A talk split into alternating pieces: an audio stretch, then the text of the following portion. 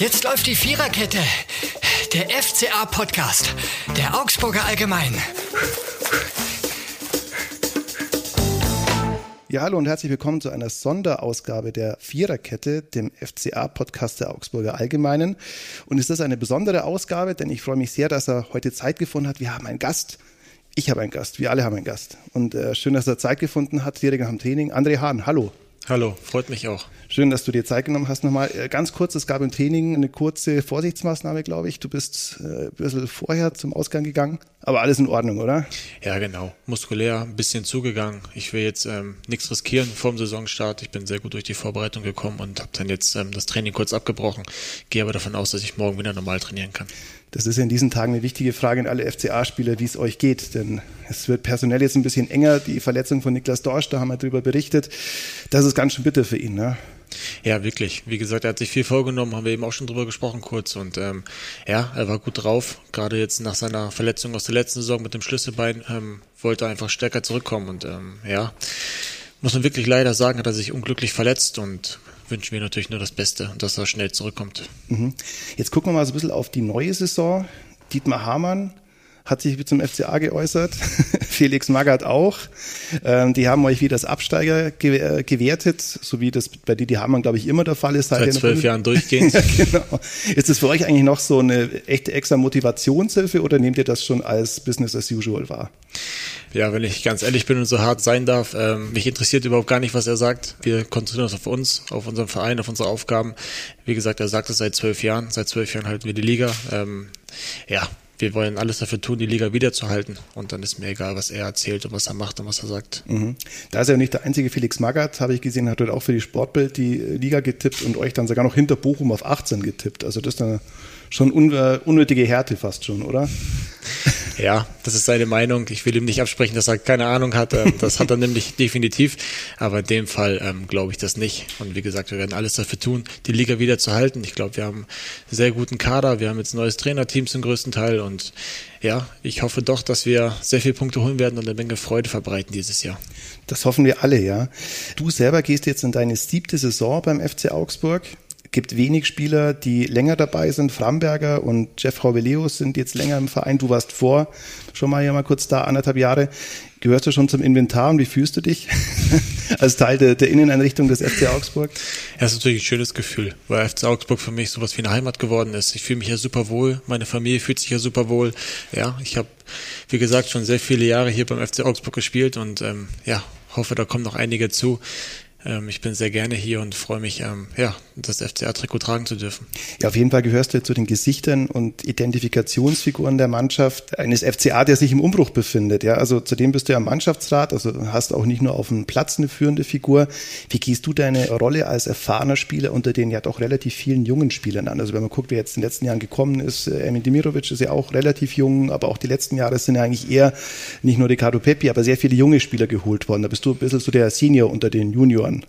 Darf ja. man, glaube ich, sagen, beim Fußball mit Ja, 31. das stimmt und das ist schön und es ehrt mich auch, dass ich diese Erfahrung habe und diese auch ähm, ja, an die Jungen weitergeben darf. Ich denke, wir haben in der Mannschaft allgemein einen sehr guten Spirit und jeder redet mit jedem und wir haben viel miteinander zu tun und das ist sehr wichtig, auch über die ganze Saison gesehen, einfach immer zusammenzustehen und eng beisammen zu sein. Und deswegen hilft es mir und den Jungen natürlich auch. Ich kann von den Jungen was lernen. Ich kann auch was von meiner Erfahrung abgeben an die Jungspieler. Und das ist, ähm, denke ich mal, sehr wichtig. Wo merkt man das eigentlich, dass man mittlerweile eine andere Generation ist? Viele kommen dann immer mit, die, mit, mit der Handynutzung, kommt, glaube ich, an. Der Musikgeschmack ist, glaube ich, bei den Jüngern auch ein bisschen anderer, ja. Ja, der Sprachgebrauch wird auch anders. Jeder meint mal, du bist dann bei Fuck you Goethe oder was? Ja, so schlimm ist noch nicht, aber ja, so die Richtung, nein. Ähm, ja, woran merkt man das? Man merkt es einfach, dass weniger Leute da sind, mit denen man über die Familie und Kinder so. sprechen kann und die Jungs eher dann ja am Handy hängen oder wo sie dann wieder ja was essen waren oder so. Das ist dann für uns einfach ein bisschen bisschen weniger der Fall. Deswegen ähm, ja merkt man das natürlich schon, mhm. dass man zur älteren Generation gehört. Aber wir haben super Jungs im, im Kader, auch gerade die Jüngeren, die alle nachkommen, wie ein Pepi, wie ein Demi, ähm, sind super Charaktere, die super ins Team passen. Und ich denke, das ist am Ende das, was zählt, dass wir ein eingeschworener Haufen werden. Und da sind wir auf einem sehr guten Weg hin. Und ähm, das entwickelt sich natürlich und das braucht immer ein bisschen Zeit. Mhm.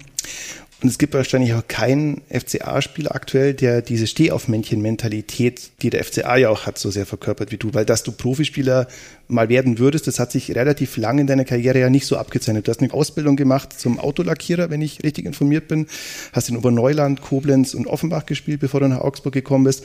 Und ich glaube, das, das merkt man dir auch an, dass du vielleicht ein bisschen anderen Zugang zu diesem Profigeschäft hast als manche andere. Ne? Und auf der anderen Seite hätte man, glaube ich, vom FCA ja auch nicht unbedingt erwartet, dass man äh, zwölf Jahre in der Bundesliga spielt. Genauso wenig wie du dir wahrscheinlich mit Anfang 20 auch nicht ausmalen hättest können, dass du ja sogar mal Länderspiel gemacht hast oder jetzt ja auch äh, absolut gestandener Bundesligaspieler bist. Passt das vielleicht deswegen auch so gut mit dem FCA und dir? Ja, ich denke, dass die Mentalität, die ich verkörper, die ich einfach ähm, mitbringe, dass die der FCA auch hat und vor allem auch braucht. Und ich glaube, es deswegen so gut passt. Und ähm, ja, ich habe den FCA viel zu verdanken. Die haben mich aus der dritten Liga hochgeholt. Markus Weinzel hat mir damals sehr früh das Vertrauen geschenkt, ähm, was nicht selbstverständlich ist in der Situation, in der der FCA damals gesteckt hat, wo ich ähm, gekommen bin. Und deswegen ähm, ja, bin ich dem Verein natürlich sehr dankbar und versuche ähm, alles zu geben und den FCA das zurückzugeben. Mhm.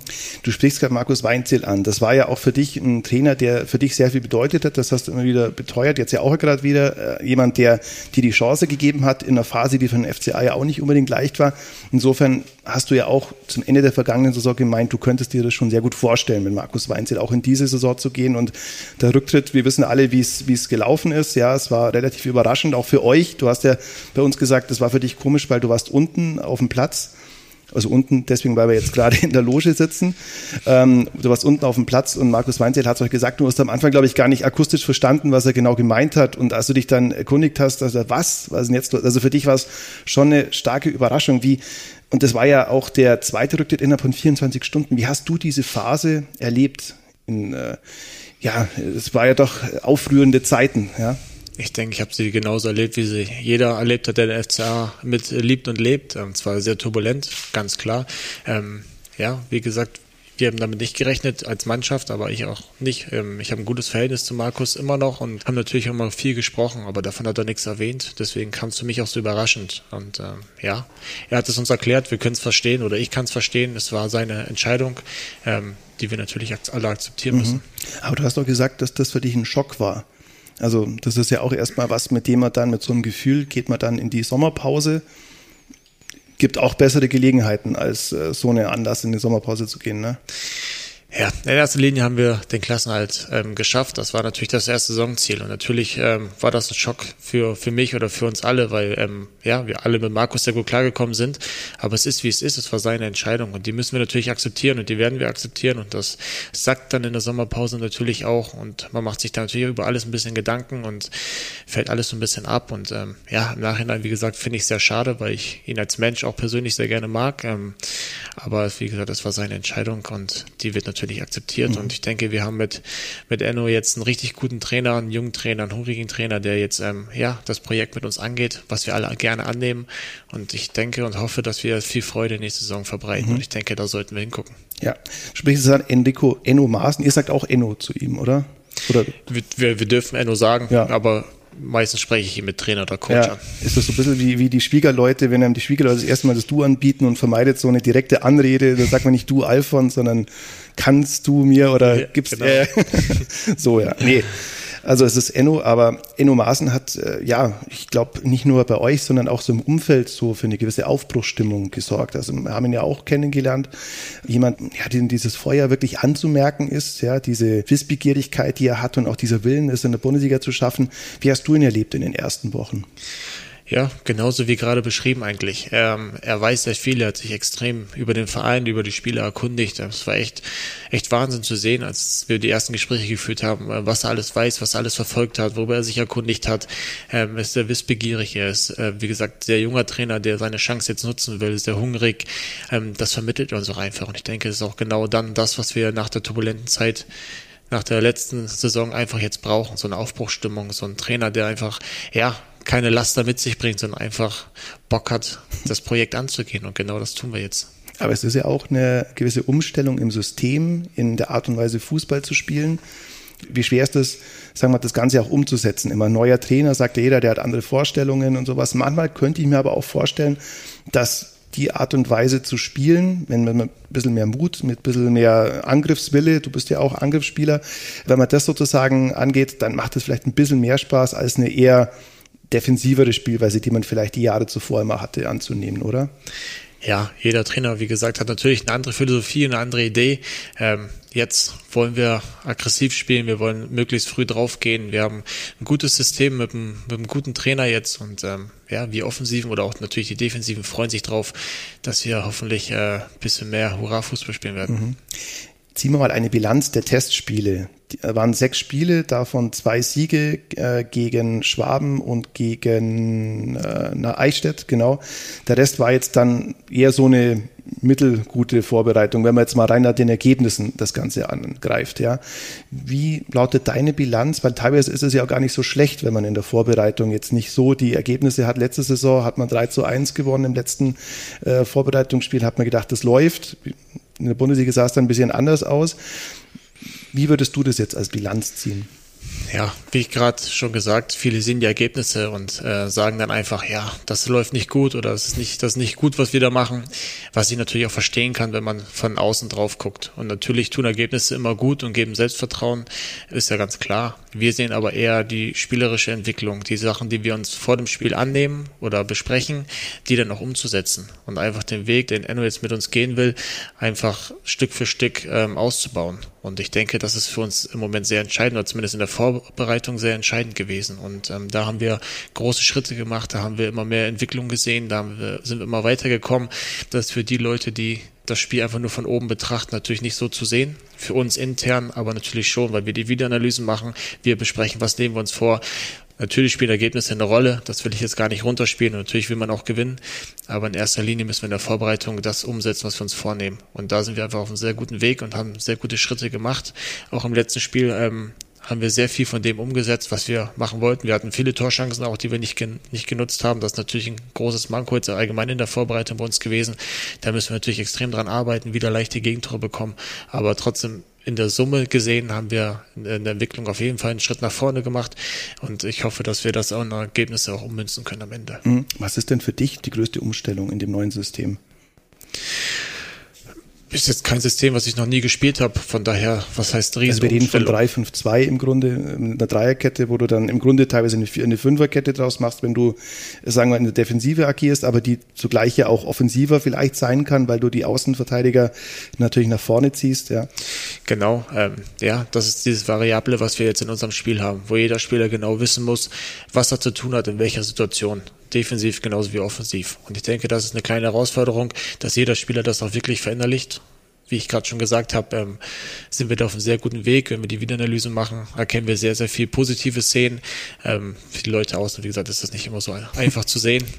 Für uns aber schon, da wir damit tagtäglich zu tun haben und wissen, ähm, worauf es ankommt.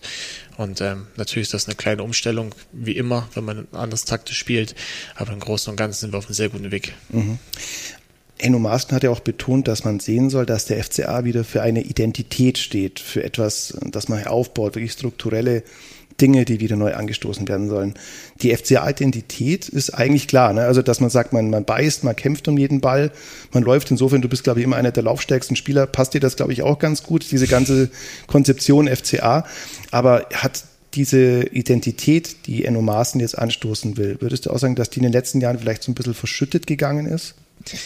Ja, ich denke, man sollte sich nicht zu viel aufs Laufen, Kämpfen und Beißen konzentrieren, sondern ähm, eher sinnvoll zu laufen, zu kämpfen und zu beißen, in dem Sinne, dass man einfach wieder mehr Ballbesitz hat, dass man einen klaren Spielstil hat, einfach um nach vorne zu kommen und nicht hoch und weit und dann hinterher, sondern dass wir wirklich, dass die Leute auch eine Idee auf dem Platz sehen. Und ich denke, das ist das, was Endo meint. Und ähm, klar, sollen wir viel laufen, werden wir viel laufen, wir werden kämpfen, wir werden beißen, aber es wird alles besser und schöner, wenn wir auch mehr den Ball haben einfach uns auch unsere Pausen gönnen, sage ich mal. Und dann ist die Intensität auch deutlich höher wieder in den, in den Gegenpressings zum Beispiel. Mhm. Aber diese Identität geht ja eigentlich schon über würde sagen mal den reinen Spielstil hinaus, sondern auch um so eine gewisse Einstellung innerhalb der Mannschaft, ja, dass man sagt, auch wenn es, was in der letzten Saison manchmal so war, man hatte das Gefühl, dass wenn es nicht unbedingt sein musste, dass dann vielleicht fünf Prozent gefehlt haben, was vielleicht bei Leipzig zum Beispiel so war, dass man dann gesehen hat, naja gut, dann steht es halt relativ schnell 0-2. Natürlich Leipzig, für die ging es auch noch was. Bei euch jetzt nicht mehr damals, aber klar vor Anpfiff, ihr habt die Klasse gehalten. Aber sagen wir, diese, diese Galligkeit wieder mehr reinzubringen, siehst du das auch als Auftrag? Ja, definitiv. Wir müssen einfach viel, viel gieriger sein. Wir müssen die Spiele unbedingt gewinnen wollen. Was letztes Jahr unser großes Manko war, dass wir nie so einen richtigen Lauf hatten. Also wir haben, glaube ich, jetzt einmal in der ganzen letzten Saison mhm. zwei Spiele hintereinander gewonnen. Ansonsten haben wir es nie geschafft. Und das ist genau das, was uns einfach, ja, gefehlt hat und warum wir da so lange da unten drinnen standen. Wenn man so einen Lauf kriegt, wo man mal drei, vier Spiele wirklich auch gewinnt, dann gibt es auch ein ganz anderes Selbstvertrauen und dann äh, tritt man auch wieder ganz anders auf. Mhm. Und das haben wir letztes Jahr leider nicht geschafft.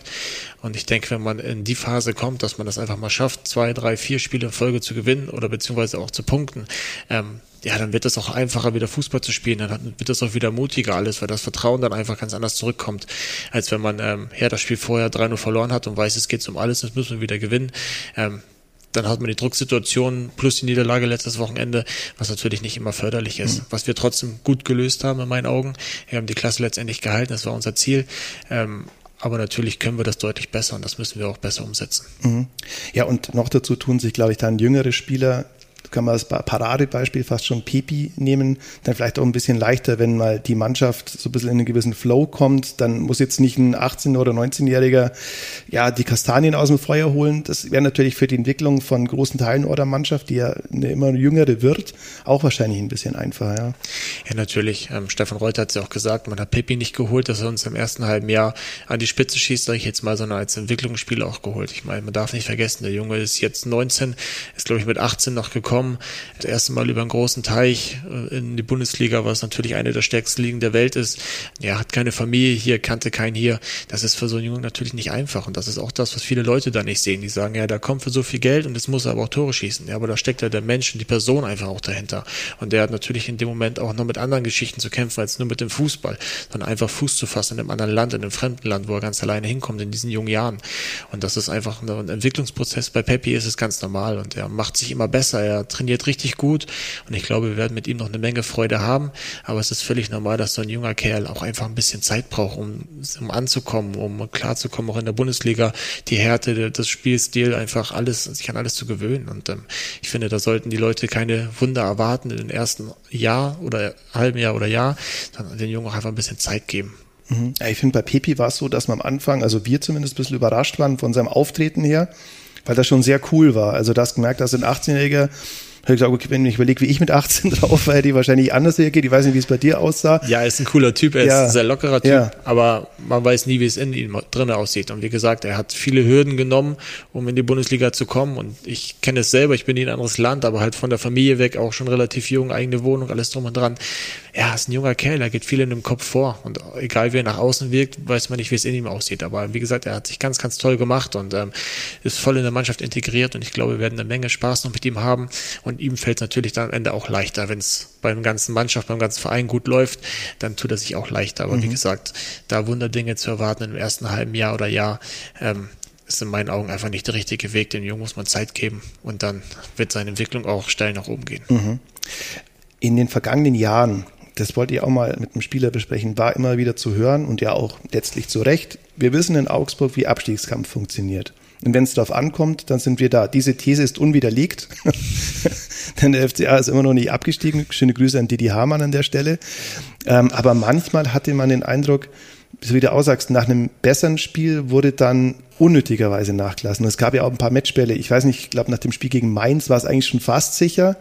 Und dann hat man gedacht, okay, dann machen sie es diese Woche klar. Ah, okay, vielleicht übernächste Woche, vielleicht diese. Also im Endeffekt, wir wissen, wie Abstiegskampf geht, ja äh, unwiderlegt, aber manchmal hat man es nicht immer so gesehen. Ist das vielleicht auch ein Problem, dass man auf der einen Seite schon Coolenheit bewahrt hier, dass man nicht gleich alarmmäßig hektisch wird, ja, und, und dann, und dann den Trainer raus oder was halt in anderen Standorten, in denen du ja auch in mhm. Hamburg zum Beispiel äh, so erlebt hast.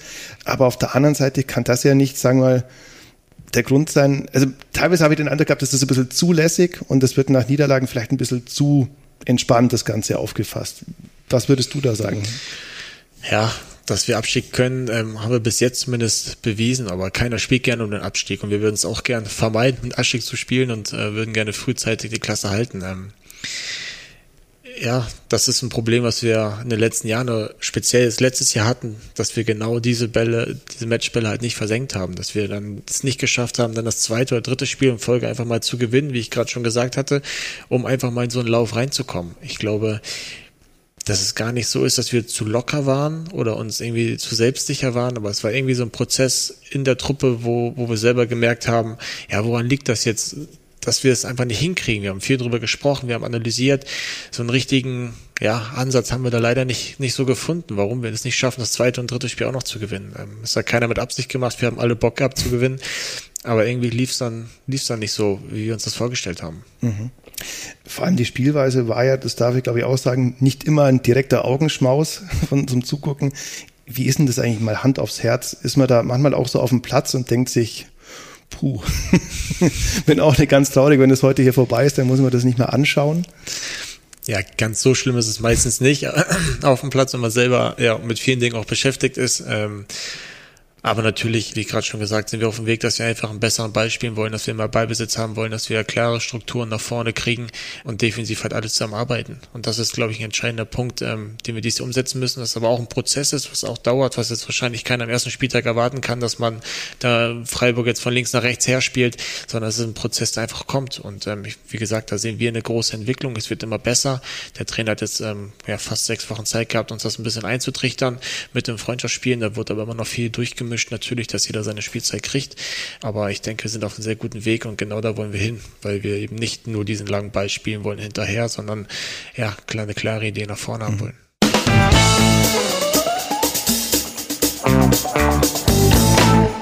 Wir kommen zur aktuell einzigen Rubrik in diesem Podcast. Sonst haben wir immer zwei Rubriken. Den Mann des Spiels, die, die kennst du beide, hast du mir gesagt, diese Rubriken. Du bist ein gelegentlicher, dauerhafter, teilzeitweise Hörer. Ja, hab fast alle gehört. Echt jetzt? Ja, tatsächlich. Oh, oh ja. Ja, wie gesagt, ist amüsant. amüsant deswegen, weil ähm, ja, weil ich natürlich äh, gewisse Hintergründe ja. kenne und sehe, wenn ähm, dann spekuliert wird oder diskutiert wird und ich nochmal eine andere Sicht auf die Dinge habe, ist es ähm, nicht falsch, nicht falsch verstehen, auch nicht mhm. äh, unrespektierlich gemeint, aber manchmal, wenn man die genauen Hintergründe kennt und dann hört, wie ihr diskutiert und spekuliert, ist das manchmal schon ganz interessant. Ja, ja okay. Nehme ich auch so mit, aber es war jetzt okay, oder? War na, nee, nichts unter der Gürtellinie, na, ne? Nein, nein, ja. alles okay. Ja, genau, aber wir kommen zu dieser Rubrik, ähm, nämlich wenn diese Situation des FC Augsburg ein Song wäre, dann wäre es von Kasabian Underdog, also der Außenseiter, der ihr wieder seid, wie immer, na, da sind wir wieder am Anfang dieses Podcasts. Felix Magath hat den FCA sogar als 18. gesetzt, das haben wir auch besprochen. Das kann aber auch ein Vorteil sein, ja, weil jeder denkt, ja, die spielen wir eh her oder was wollen die? Also das ist vielleicht wieder so ein Punkt, wo man auch überraschen kann und wo man vielleicht noch Motivation draus ziehen kann, wie du gesagt hast. Vor allem, wenn man offenkundig von manchen Leuten dann mitbekommt, dass die Erwartungshaltung nicht so groß ist an den FCA und umso mehr, ich glaube, Potenzial steckt in der Mannschaft. Das war, da waren wir uns eigentlich immer einig. Die Frage ist auch immer nur, wie bekommt man diese PS auf die Straße?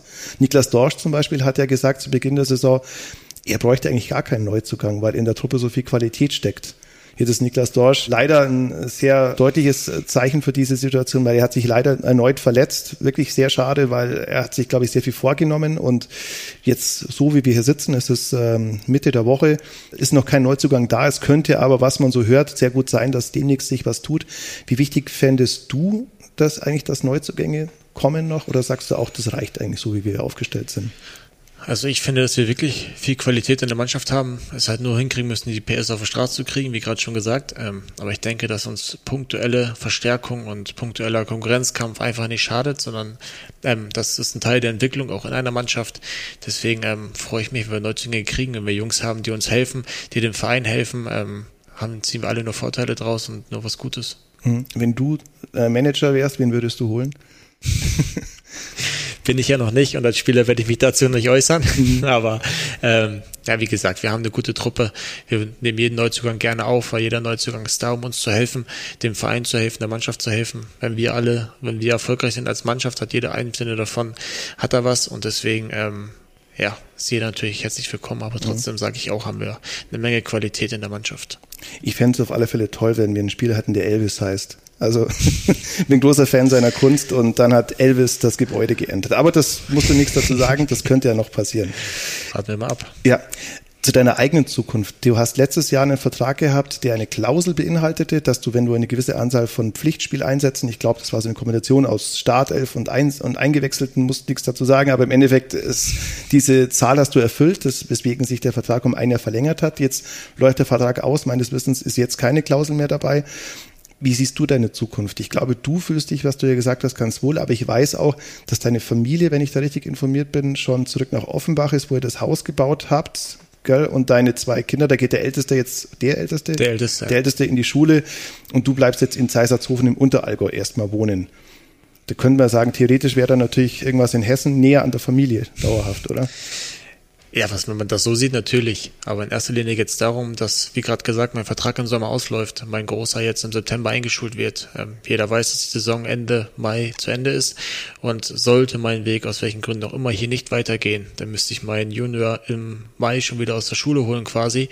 Und ähm, dann müsste er die Schule wechseln. Und das wollen wir ihn einfach nicht antun. Ähm, ich werde jetzt äh, 32, meine Karriere geht ähm, so langsam zumindest ähm, auf die Rente zu. Da musst du dieselbe Untersuchung machen wie Robert Lewandowski, der hat Nein, gesagt, ich will, ich will noch zwei, 18. drei Jahre spielen. Ja, Alles ja. gut, darum geht's nicht. Aber ähm, ist halt die Frage, wie, wie wir das mit unseren Kindern machen. Da sind wir aber zu dem Schluss gekommen, dass es Sinn macht, unsere Homebase zu haben.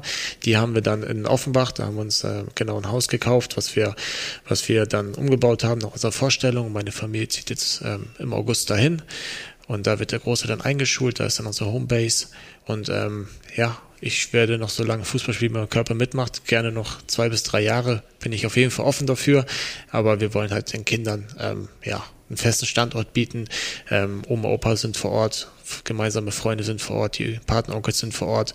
Und ähm, ja, wir wollen einfach nicht, dass die Kinder dann mhm. die Schule oder Kindergarten nochmal wechseln müssen. Wie gesagt, vielleicht 25 ist was anderes, aber jetzt muss es nicht mehr sein. Und deswegen haben wir uns zu diesem Schritt entschlossen. Das ist ganz wertvoll, wenn die Eltern krank sind, dass Oma notfalls da ist und Oma, das ist die ganz wichtige Notfallexpertise, die man dann hat. Ja. Ganz aber, genau. aber das könntest du dir vorstellen, dass du sagst, du machst jetzt noch zwei, drei Jahre hier zum Beispiel, sehr gerne, glaube ich, wie ich es da raushöre bei dir, und dass deine Familie dann halt äh, eben schon mal die Homebase anpackt und du dann aus Seisertshofen irgendwann nachkommst. Genau. Der Grund, dass meine mhm. Familie umzieht, ist nicht meine Karriere, sondern einfach die Kinder, die im Vordergrund stehen. Und ähm, wir pendeln an den Wochenenden hin und her und Ferien sind ja auch alle sechs Wochen, von daher ist alles okay. Und ich, wie gesagt, werde meine Karriere weiter fortsetzen, solange wie mein Körper mitmacht, auch gerne hier in Augsburg. Ähm, das ist kein Problem. Hm, aber da gab es jetzt noch keine Gespräche. Wir sind auch an einem sehr frühen Status der Saison, ist auch klar, aber da gab es jetzt noch nichts. Nee, ja. nee. Jetzt erstmal die Saison starten, Leistung bringen. Ähm, bis zur Winterpause mit der FC Augsburg gut Punkte sammeln. Und dann denke ich mal, wenn es so sein soll, dann wird im Winter, werden jetzt im Winter die Gespräche mhm. anfangen. Was hast du denn eigentlich so kann man das sagen, dass man noch Ziele hat? Also, wenn man mit Stefan Reuter spricht, das, den einzigen Titel, den der Mann, glaube ich, in seinem Leben nicht gewonnen hat, ist der DFB-Pokal.